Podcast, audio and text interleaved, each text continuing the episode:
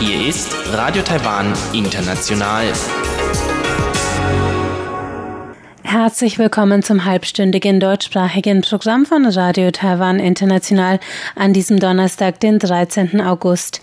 Am Mikrofon hören Sie Karina Rother und Folgendes haben wir heute für Sie im Programm.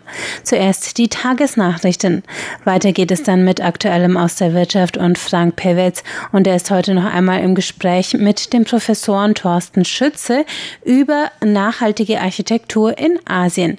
Weiter geht es dann mit Rund um die Insel und Elon Huang Huang und der spricht heute mit seinem Vater Dr. Pao Huang darüber, wie er die japanische Kapitulation vor 75 Jahren erlebt hat und welche Auswirkungen sie auf Taiwan hatte.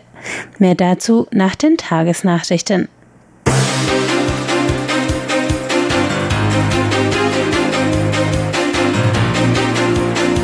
Sie hören die Tagesnachrichten von Radio Taiwan International. Die Schlagzeilen. Polizei warnt US-Denkfabrik vor Bedrohung der Demokratie durch China. Außenministerium, tschechischer Besuch ein Zeichen für die Demokratie.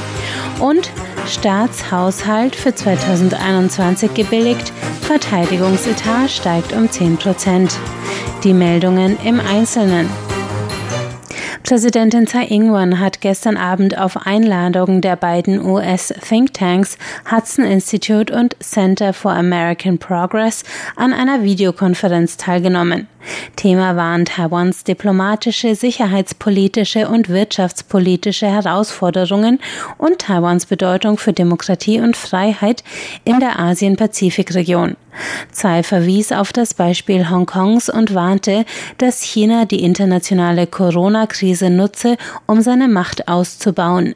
Sie nannte Pekings Vorgehen eine Bedrohung für die freie demokratische Gemeinschaft und forderte die demokratische Welt auf, ihre Stimme gegen die Unterwanderung von Freiheitsrechten in Hongkong zu erheben.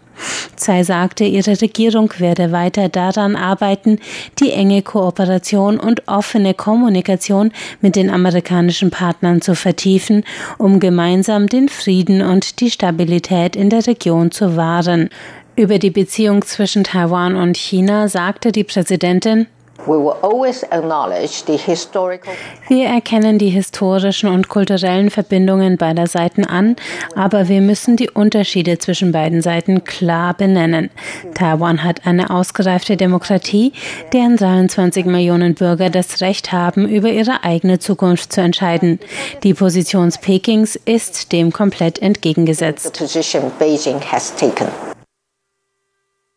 Tschechiens Senatspräsident Milos Vystrčil wird mit einer 90-köpfigen Delegation vom 30. August bis zum 4. September Taiwan besuchen.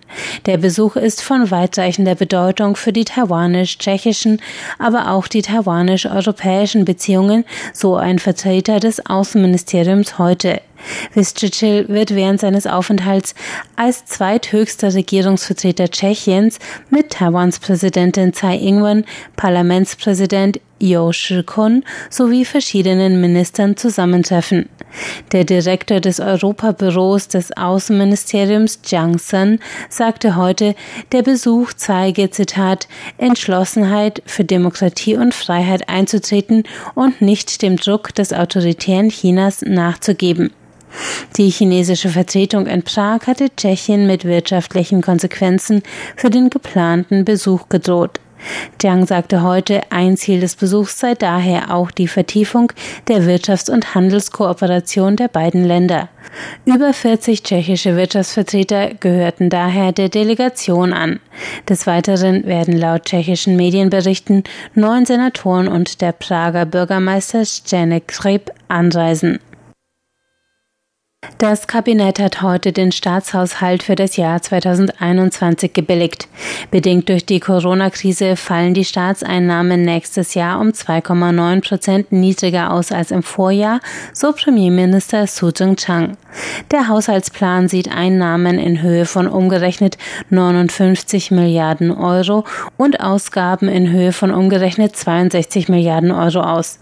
Das ist ein Anstieg der Ausgaben um 4 Prozent, so Kabinettssprecher Sprecher Ding Yiming. Die Neuverschuldung wird umgerechnet 55 Millionen Euro betragen. Für den Verteidigungshaushalt sind insgesamt umgerechnet 131 Millionen Euro vorgesehen. Das sind 2,4 Prozent des Bruttoinlandsprodukts. Der Verteidigungshaushalt wächst damit um 10,7 Prozent im Vergleich zum Vorjahr. Ein Sprecher des Verteidigungsministeriums sagte heute, der Haushalt werde kontinuierlich angehoben, um angesichts der wachsenden Bedrohung Stabilität und Frieden in der Region zu wahren. In der gestrigen Videokonferenz mit zwei US-Denkfabriken hat Präsidentin Tsai Ing-wen Taiwans Interesse an einem Freihandelsabkommen betont. Vertreter des Wirtschaftsministeriums sagten heute, bei den Verhandlungen würden nicht nur Branchenvertreter und Experten stimmen, sondern auch die Gesundheit der Bürger berücksichtigt werden. Bisher weigert Taiwan sich, mit dem Viehfutterzusatz Ractopamin versetztes Rind- und Schweinefleisch aus den USA zu importieren. Wegen diesem Streitpunkt stocken die Verhandlungen seit mehreren Jahren. In ihrer gestrigen Rede sagte Tsai, sie wolle ein Abkommen auf Basis allgemeiner wissenschaftlicher Standards, das auch Taiwans Verbraucher schütze. Das Kabinett hat heute einen Gesetzesentwurf zur Senkung der Volljährigkeit von 20 auf 18 Jahre gebilligt. Nach derzeitigem Recht sind Taiwaner ab 18 Jahren uneingeschränkt strafmündig. Die meisten Bürgerrechte gelten jedoch erst ab 20 Jahren. Nach der vorgeschlagenen Änderung des Zivilrechts könnten alle Taiwaner künftig ab 18 Jahren eine Ehe schließen, ein Haus kaufen, einen Vertrag unterzeichnen, Anklage erheben und wirtschaftlichen Körperschaften beitreten. Außerdem würden sie mit 18 Jahren erbfähig und unterhaltspflichtig werden. Nach geltendem Recht sind Männer ab 18 Jahren, Frauen schon ab 16 Jahren ehefähig. Da die Änderung eine Überarbeitung zahlreicher Gesetzestexte erfordert, ist als frühestes Inkrafttreten der 1. Januar 2023 angesetzt. In einigen Fällen wird eine höhere Altersbeschränkung beibehalten. Zum Beispiel ist die Spende von Ei- und Samenzellen weiterhin erst ab 20 Jahren möglich. In Zusammenarbeit mit der Taipei Dakang Kulturvereinigung hat das Taiwan Menschenrechtsmuseum heute eine Erinnerungsausstellung an den Luku-Vorfall von 1952 eröffnet. Der Vorfall war eine der größten Massenfestnahmen von Untergrundkommunisten während der Zeit des Weißen Terrors. Im heutigen Shiding-Viertel in Neu-Taipei wurden damals überzeugte Kommunisten sowie vermeintliche Kollaborateure festgenommen und von einem Militärgericht zu langen Haftstrafen verurteilt. Viele der Opfer waren Anwohner und Bauern, die der Vereinigung unwissentlich beigetreten waren. Die Ausstellung Der Luku-Vorfall in Bildern, die Geschichte vom Verschwinden meines Großvaters, wurde heute von dem Enkel eines der Betroffenen eröffnet und ist in den Ausstellungsräumen der Nangang Teefabrik zu sehen. Kommen wir zur Börse. Der TAIEX hat heute mit 92 Punkten im Plus geschlossen. Das ist ein Zuwachs von 0,73 Prozent bei einem Endstand von 12.763 Punkten. Das Handelsvolumen betrug 236 Milliarden Taiwan-Dollar. Das sind umgerechnet 8,03 Milliarden US-Dollar. Nun folgt das Wetter.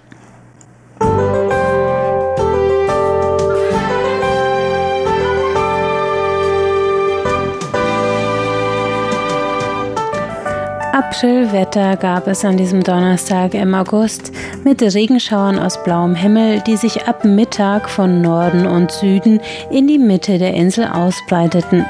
Die Höchstwerte lagen bei 36 Grad in Taipei und Hualien, sonst 28 bis 34 Grad. Es bleibt auch morgen regnerisch und wechselhaft in weiten Teilen der Insel. Einzig in Geelong in Nord-Taiwan und in West-Taiwan von Taoyuan bis Changhua bleibt es durchgehend sonnig. Die Temperaturen erreichen 26 bis 34 Grad.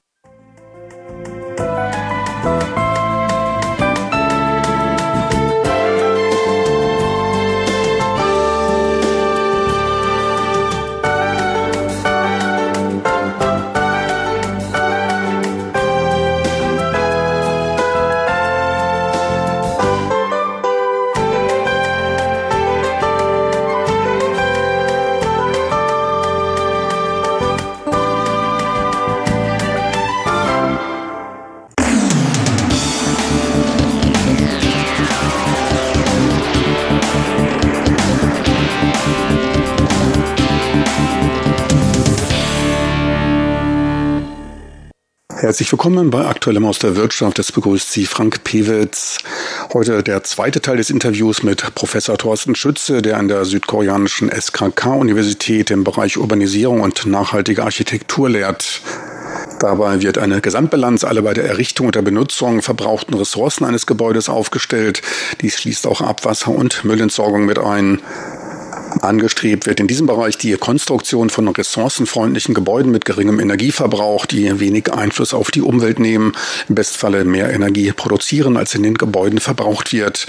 Teils werden sie auch als Zero-Emissionshäuser benannt. Eine Schule in Berlin ist demnach als klimaneutral betitelt worden, weil sie ihr eigenes dezentrales Blockheizkraftwerk betreibt. Dieses wiederum wird mit Pflanzenölen betrieben. Man kann damit argumentieren, dass so nur das in den Pflanzen gebundene CO2 freigesetzt wird, welches sich die Pflanze zuvor aus der Atmosphäre holte. Also ein ideales Kreislaufmodell. Doch wie sinnvoll wäre der Einsatz von Bioenergie im globalen Maßstab? Gerade erwähnt äh, pflanzliche Öle. Ich meine, Pflanzen anzubauen, das ist also als Brennstoff. Ich bin auch kein Freund von Biosprit. Ökopapst Braungarten, der hatte ja auch mal gesagt, bräuchten wir irgendwie 15 Planeten Erde, wenn wir mit Biosprit fahren sollen. Was ist da dran? Äh, es gibt Untersuchungen zur Energiedichte von verschiedenen Energieträgern. Und wenn man zum Beispiel Photovoltaik äh, also sag mal, vergleicht, wo man ja auf, ähm, wenn Sie jetzt an Photovoltaikanlagen denken, die zum Beispiel auf der grünen Wiese aufgeständert sind, was in Deutschland, äh, wo Deutschland ja mal Weltmeister war und immer noch recht viele Anlagen äh, installiert sind, dann kann man ja pro, sagen wir mal, mit so einem Standardpanel, was einen, äh, einen Wirkungsgrad von 15 bis 20 Prozent hat, kann man also 15 bis 20 Prozent der Sonneneinstrahlung in elektrische Energie äh, umwandeln, direkt. Ähm, wenn man das mit der Energiedichte von, äh, von Pflanzen, zum Beispiel zur Herstellung von Biosprit oder Öl, vergleicht, dann ist äh, der Faktor, je nachdem, was man für Pflanzen hat und was für mal, Untersuchungen man heranzieht, zwischen 300 und 500. Das heißt, man müsste, um die gleiche Menge an Elektrizität mit Pflanzen herzustellen, im Vergleich mit Photovoltaik, brauchte ich eine 500-fach größere Fläche. Ja, das ist schon eine Menge.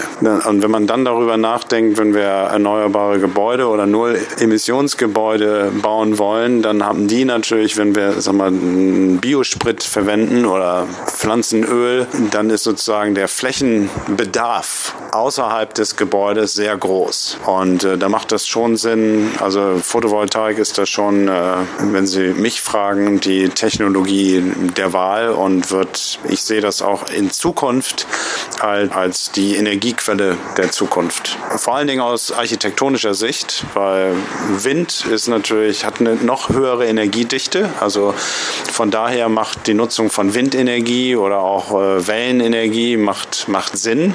Aber Gebäude sind selten im, im Wellenbereich angesiedelt. Und äh, auch in den Städten haben wir durch die Gebäude selber, die nehmen sich gegenseitig den Wind weg. Also die Untersuchungen, die es gibt zu, zur Installation von Windmühlen äh, oder Windrädern auf Gebäuden, sind in der Regel sind die Ergebnisse nicht positiv. Ja, also es gibt Beispiele äh, in Deutschland, äh, in Hamburg zum Beispiel das Greenpeace-Gebäude in der Hafen City University hat auch Windmühlen auf dem Dach, aber diese Windmühlen sind dann so installiert, dass sie zum Beispiel bei bestimmten Sonnenlicht äh, Schlagschatten in die Büros werfen.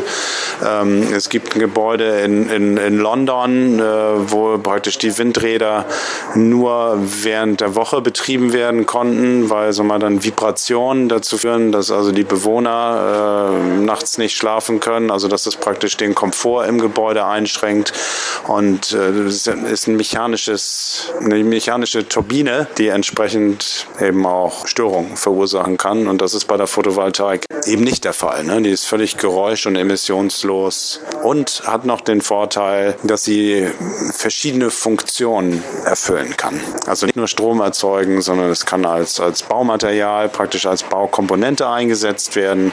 Es kann, äh, weil es ja praktisch ein Panel ist, kann es praktisch wie andere Baukomponenten als Fassaden oder Dachmaterial eingesetzt werden. Zum Thema Nullemissionen, ich hatte ja bereits erwähnt, Energie, Wasser. Ein weiterer wichtiger Aspekt im Null im ganzheitlichen Null-Emissionskonzept ist die Sanitärtechnologie, also praktisch organische Abfälle von Menschen, also praktisch was wir in, in die Toilette geben, äh, sowie aber auch Küchenabfälle. Und da den Kreislauf zu schließen, also praktisch eine, eine Kreislaufwirtschaft auch für diese Nährstoffströme zu schaffen. Nur zur Klarstellung, es geht nicht um die Nichtverwendung von Biosprit, sondern darum, dass Biosprit nur über eine Resteverwertung gewonnen werden sollte, wie es in Brasilien beim Zuckerrohranbau erfolgte. Organisches zur Gewinnung von Biosprit anzubauen macht keinen Sinn, da viel Fläche benötigt, aber wenig Energie gewonnen wird. Das Abholzen des Urwaldes in Indonesien zur Gewinnung von Palmöl ist sozusagen ökologischer Selbstmord. Kommen wir gleich auf taiwanische Zustände zu sprechen. Hier gibt es ja ein paar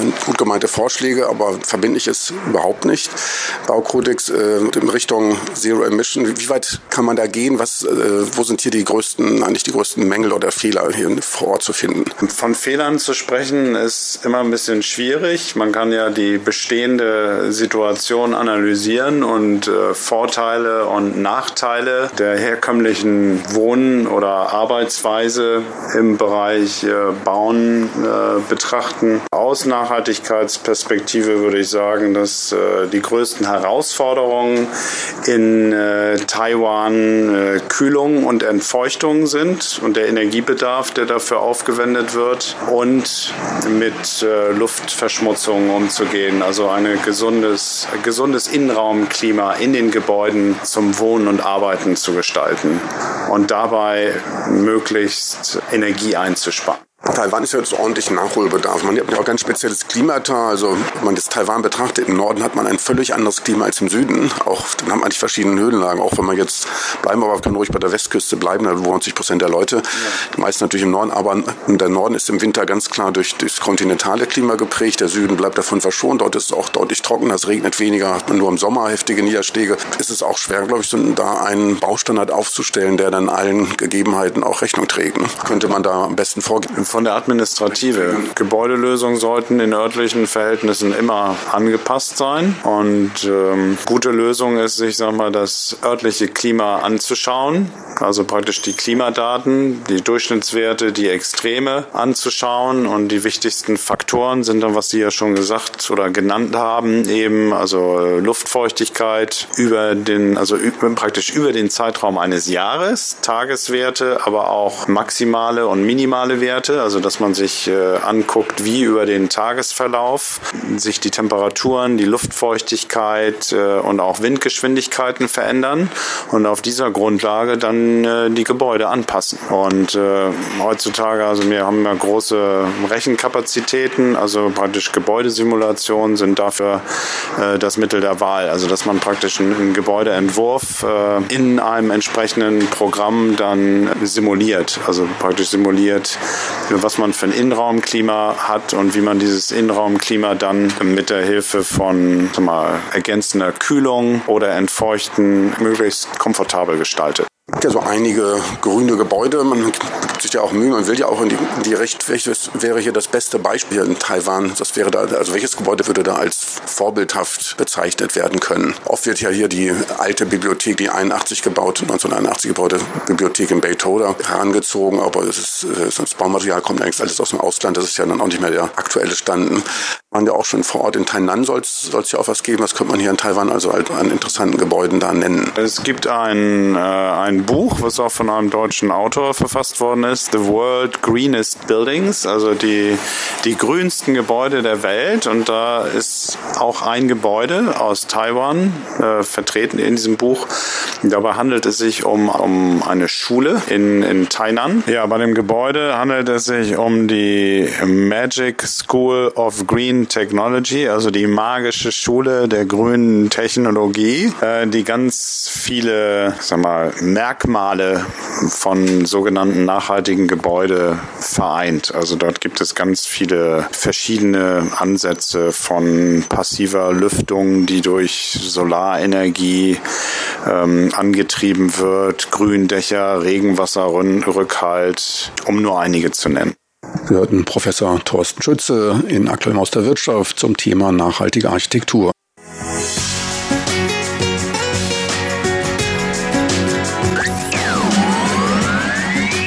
Radio Taiwan, international aus Taipeh.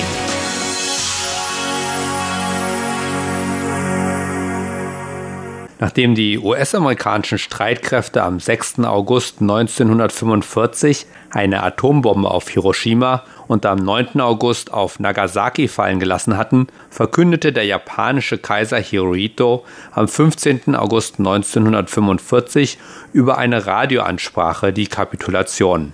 Daran möchte ich ihn rund um die Insel erinnern, denn am kommenden Sonntag jährt sich diese Ansprache und damit das Ende des Pazifikkrieges zum 75. Mal. Auch für Taiwan hatte diese Kapitulation große Auswirkungen. Wie alle Regionen im Pazifik war damit auch für Taiwan der Zweite Weltkrieg endlich zu Ende. Doch da Taiwan bis dahin 50 Jahre lang eine japanische Kolonie gewesen war und nach der japanischen Kapitulation der Republik China begeben wurde, hatte das auch weitreichende Veränderungen für Taiwan zur Folge.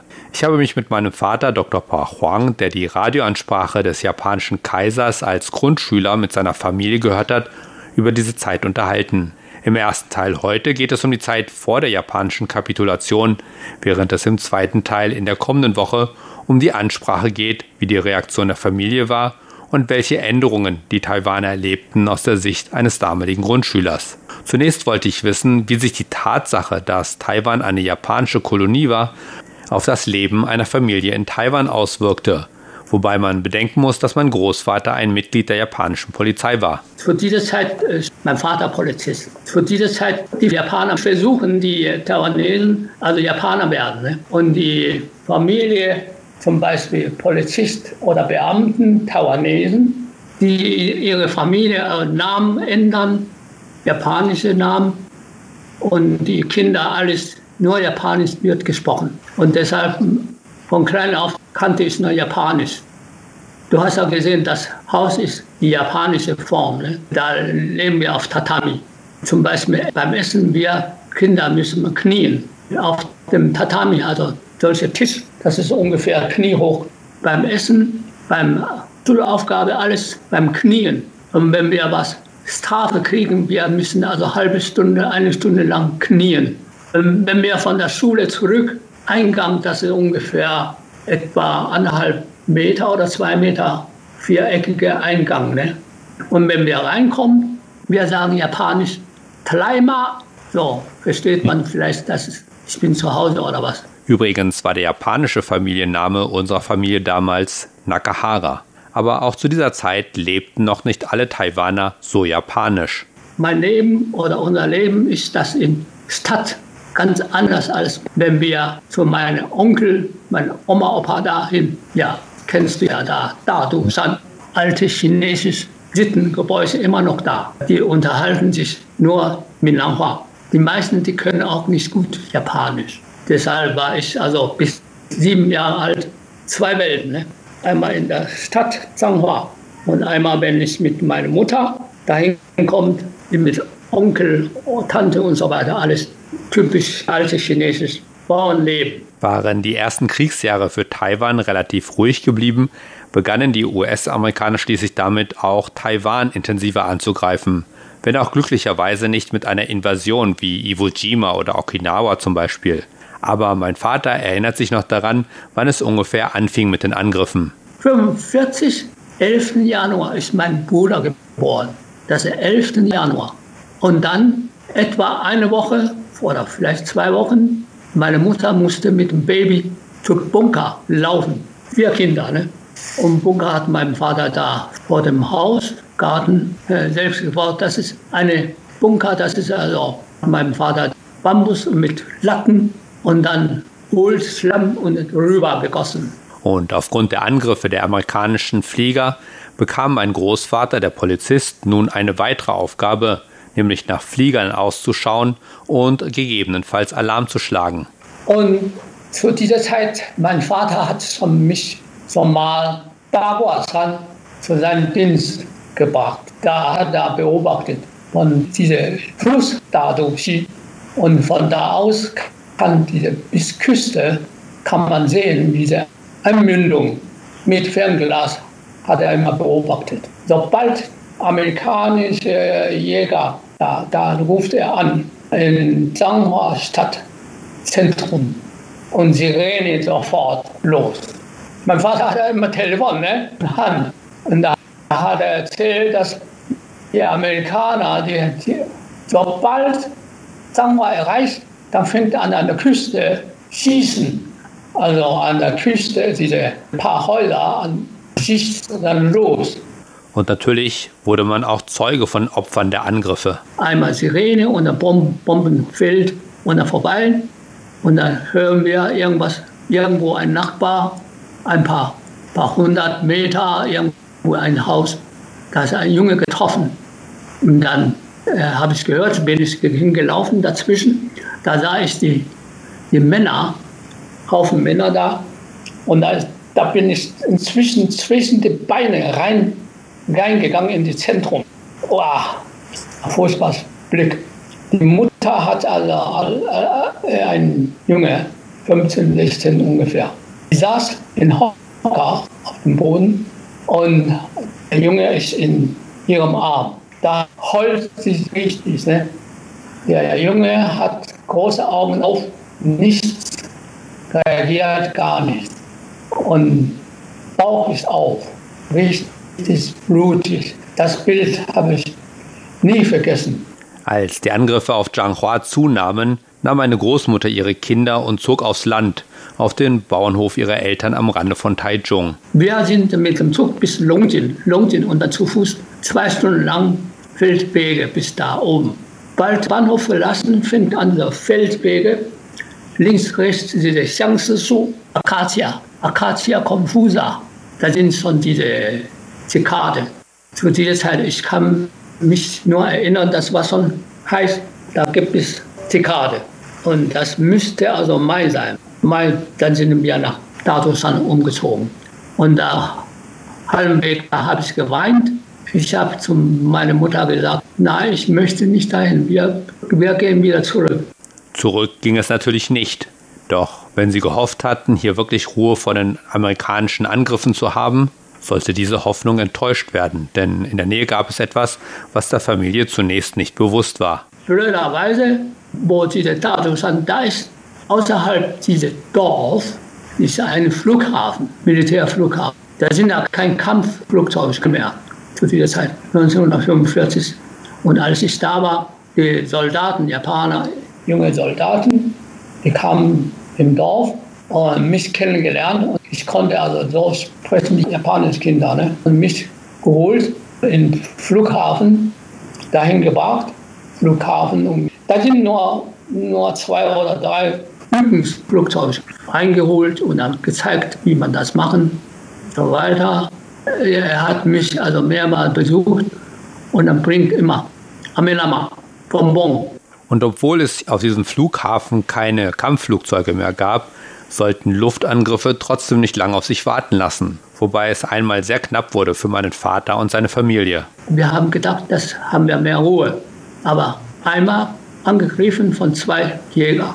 Ach ja, dieser Krieg ist so, so dreckig. Und da Tante und meine Mutter und meine Mutter hat vier Kinder und die Tante hat einige Kinder und dann Tante und Oma. Wir rannten schnell von Hof in, in, im Haus. Amerikaner, die zwei Jäger immer, schief geflogen, uns geschossen. Könnte, könnte uns vernichten, ne? wenn die also das uns trifft. Aber Gott sei Dank nicht. Keine einzige Kugel getroffen. Boah, das war Drama. Ich kann mich noch an Szene erinnern, dass wir, meine Mutter, Tante, die haben also Oberbett geholt und über uns. wir hocken da auf dem Boden und über unser Kopf ist dieses Oberbett. Aber was nützt das nicht? Die Tante alle, schreien die, die Masobo, Masobo, uns helfen und so weiter. Und wir Kinder, Mensch, also so ängstlich, alles so ängstlich. Mazobo ist übrigens das taiwanische Wort für die Göttin Mazu. Soweit die Erinnerung meines Vaters Dr. Pa Huang an die Zeit des Zweiten Weltkriegs. Im nächsten Teil unterhalten wir uns dann über die japanische Kapitulation an die Reaktion und welche Änderungen den Taiwanern bevorstand. Und damit verabschiede ich mich für heute. Vielen Dank fürs Zuhören. Am Mikrofon war Ilon Huang. Das war